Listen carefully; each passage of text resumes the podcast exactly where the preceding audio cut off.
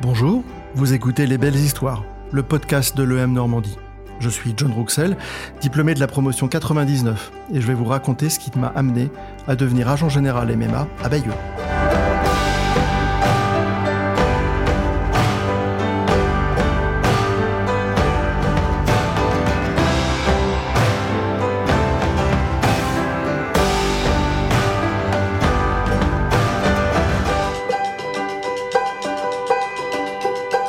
J'avais réellement une vocation, euh, vocation à devenir pilote militaire, pilote dans l'aéronaval, hein, pour euh, être tout à fait euh, transparent. Et euh, j'avais focalisé absolument tous mes, toute ma vie, entre guillemets, ma vie d'adolescent, ma vie d'étudiant, pour devenir pilote. Aucun plan B, bien entendu. La passion et la vocation aidant, évidemment, chercher un plan B, c'était juste inenvisageable. Évidemment que j'allais réussir, donc il fallait absolument que je ne fasse que ça. J'ai passé tous les tests, je suis rentré en escadrille, euh, effectivement, donc j'ai intégré, euh, euh, comment dirais-je, le centre de formation de, de l'école d'initiation au pilotage euh, et l'escadrille 51S euh, en 1994 à, à, Rochefort, sélectionné parmi le, les Happy Few euh, pour rentrer en escadrille. Donc je rentre en escadrille. Et euh, donc le M et Super Europe, ça s'appelait encore Super Europe à l'époque, c'était vraiment très très loin et pas du tout dans les cartons. Seul truc, c'est que j'ai été rattrapé par ce qu'on appelle une spondylarthrite ankylosante, qui est une maladie inflammatoire euh, qui se passe le jeu au niveau des articulations. Moi, ça a, tapé, ça mes jambes.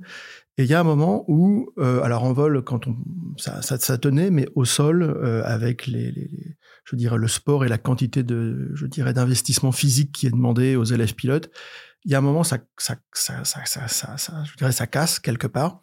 Et euh, il y a un moment, on a un peu plus de mal à suivre euh, les autres. Et euh, tout au long du cursus, la marine donc sélectionne effectivement ses pilotes et arrivé en toute fin, toute fin, toute fin,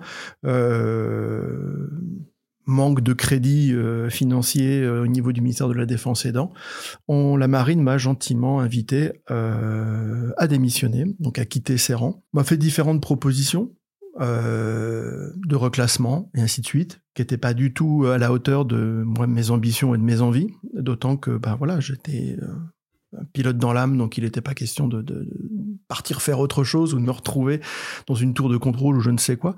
Euh, bref, j'avais certaines ambitions, impossible de les matérialiser au sein de la marine, et donc j'ai effectivement cassé ce contrat d'engagement. Et je me suis retrouvé donc ben, dehors entre guillemets euh, en 1995, euh, sans plan B, en se demandant bien ce qui allait, ce qui allait se passer.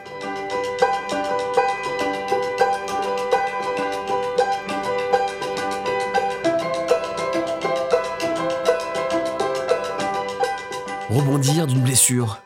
Il y avait deux possibilités euh, au terme de cette expérience. Soit vivre de cette blessure et ressasser cette blessure en disant mais si j'avais su, si j'avais pu, si, si, si et si et si, et faire un job entre guillemets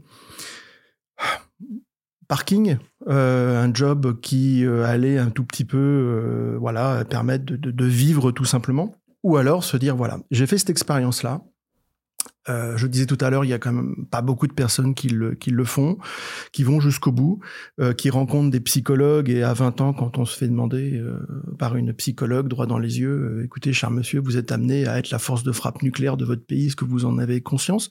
Voilà, tout ça ce sont des choses qui sont extrêmement fortes, euh, qui te construisent énormément au niveau de ton mental, au niveau de ton ta structure psychologique, de tes envies et de tes ambitions.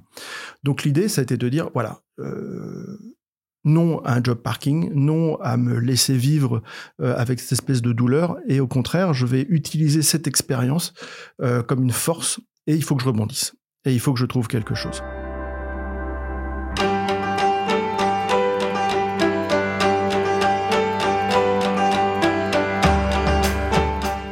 Rebondir d'une blessure.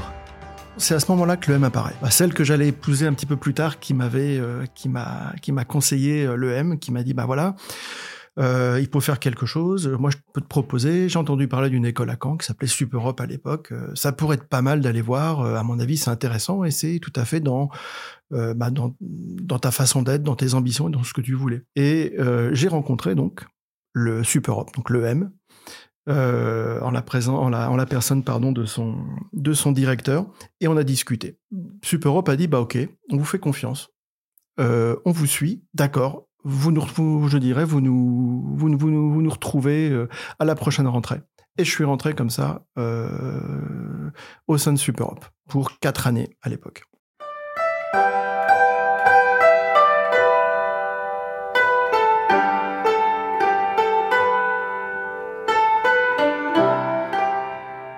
L'entrée à l'EM Normandie.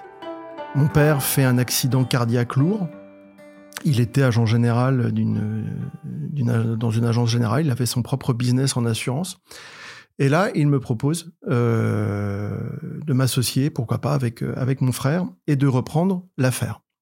Alors là, on peut se dire, bah oui, effectivement, pourquoi reprendre une affaire familiale après, euh, après tout ça? Enfin, c'est un peu refaire faire, faire machine arrière. C'est, c'est, c'est, c'est vraiment voilà, euh, passer à côté d'autres, d'autres, euh, d'autres opportunités et ainsi de suite. Bah, en fait, pas tant que ça, dans le sens où ça, je dirais, ça répondait à une envie d'indépendance, à une envie de, de faire quelque chose par soi-même et de se dire, voilà, j'ai quand même eu un certain nombre d'idées dans les différentes boîtes euh, où j'ai occupé des postes de cadre. J'ai proposé des trucs, plus ou moins suivis. J'ai sorti des clients, j'ai signé des contrats. Mais bon, je suis parti. Les contrats ont duré ou ont pas duré, j'en sais rien. Mais euh, j'aimerais bien que tout ça, ça se passe un peu à ma manière, euh, pour moi, avec mon nom marqué en gros sur la façade. Alors, c'est pas du tout euh, narcissique ou quoi que ce soit, mais vraiment une envie de se dire non, là, je suis à un, moment de ma vie où je veux laisser libre cours à cette, euh, à cette envie d'autonomie, à cette envie d'indépendance. On nous a formés très vite à l'entrepreneuriat. On n'a jamais été, je dirais, inquiet par rapport à ce monde-là. On nous a jamais dit, ouh là là, non, non, on va faire de vous des cadres, on va faire de vous ceci, on va faire de vous cela, on va faire de vous des exécutants. Non. Euh, à l'EM, dès le départ, c'est prenez votre vie en main. Euh, au bout des quatre années, maintenant le cursus a évolué encore, mais à Super Europe, c'était ça. C'était vous allez tous, tout du moins pour ceux qui vont aller jusqu'au bout et qui vont pouvoir avoir leur diplôme, vous aurez tous un diplôme différent parce que vous aurez eu des expériences différentes. Vous vous serez engagé dans des associations différentes. Vous serez allé dans différents pays. Vous aurez eu des stages différents. Donc chacun d'entre vous aura son diplôme, mais charge à vous de, de, de, vous prendre en main. Et ça, le deal était comme ça dès le départ. Et euh, je dirais, c'est quelque chose de, de, particulièrement intéressant. Si bien que quand l'occasion s'est présentée d'être à mon, à mon compte, je ne l'ai pas fait parce que c'était une affaire familiale. Je ne l'ai pas fait parce que le produit en lui-même m'intéressait plus que ça. Mais je l'ai fait parce que ça répondait, je dirais, à cette envie d'indépendance que j'avais jamais euh, quelque part perdu euh, depuis Super Hop, et j'ai décidé de me jeter dans le grand bain.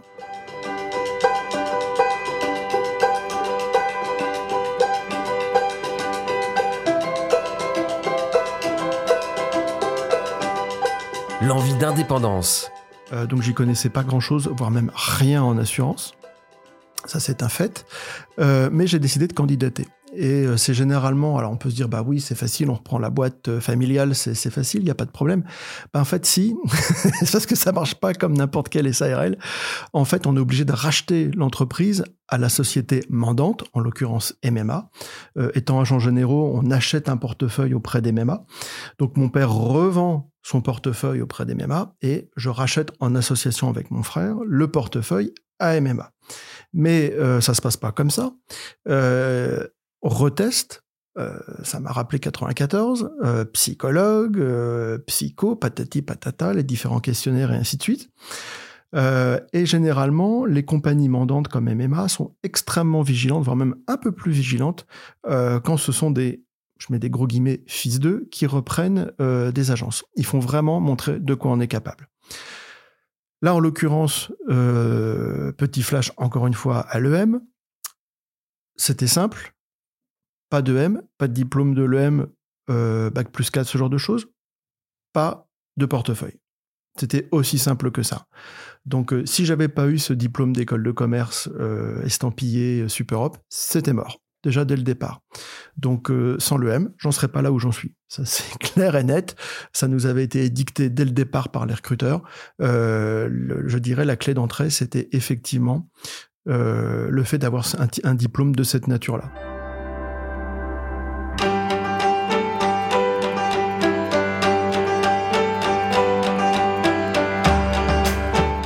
Ses preuves. Les liens que j'avais avec Superop, c'était un peu distendu, évidemment, avec le temps. J'avais peu gardé de, contact. Et j'ai redécouvert le M à ce moment-là, à la faveur de, ma propre fille et, des recherches d'orientation. Mais euh, étant très proche d'elle, la connaissant bien, euh, quand, est, quand est arrivé le moment de, de Parcoursup, et même avant, dès la seconde, je lui ai dit, écoute, je sais comment tu fonctionnes. Euh, pas encore franchement d'idée où aller, quoi faire de ta vie plus tard, mais j'ai un truc que je veux te montrer j'ai pu voir et bien comprendre à quel point ça avait évolué et évolué dans le bon sens et que ça allait, à mon avis, profondément cadrer avec, euh, avec ma fille Sacha. Elle a adoré, on a fait les portes ouvertes. Elle a adoré dès la première visite, elle a dit mais c'est génial, on va à l'étranger, on fait plein de trucs, euh, il y a des associations, on étudie le marketing, la communication. Et l'année d'après, elle retourne aux portes ouvertes. Oui, oui, c'est toujours, c'est toujours ce que je veux faire, pas de problème, euh, c'est vraiment ça. Ok, Sacha. Arrive Parcoursup, en tête de liste, on met le M, évidemment.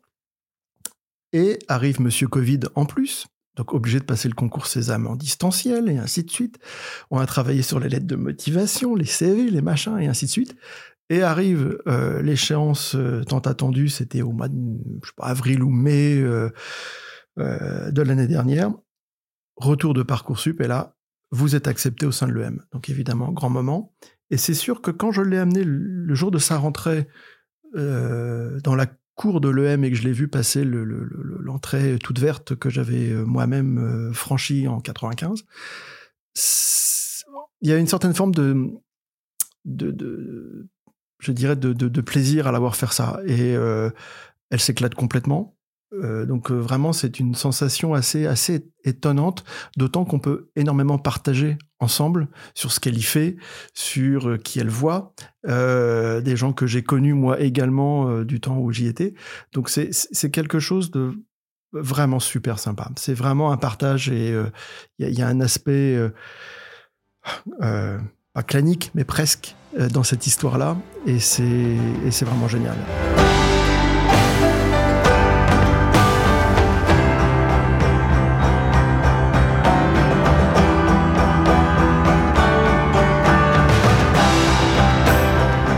Merci d'avoir écouté mon parcours, j'espère qu'il vous inspirait. À bientôt.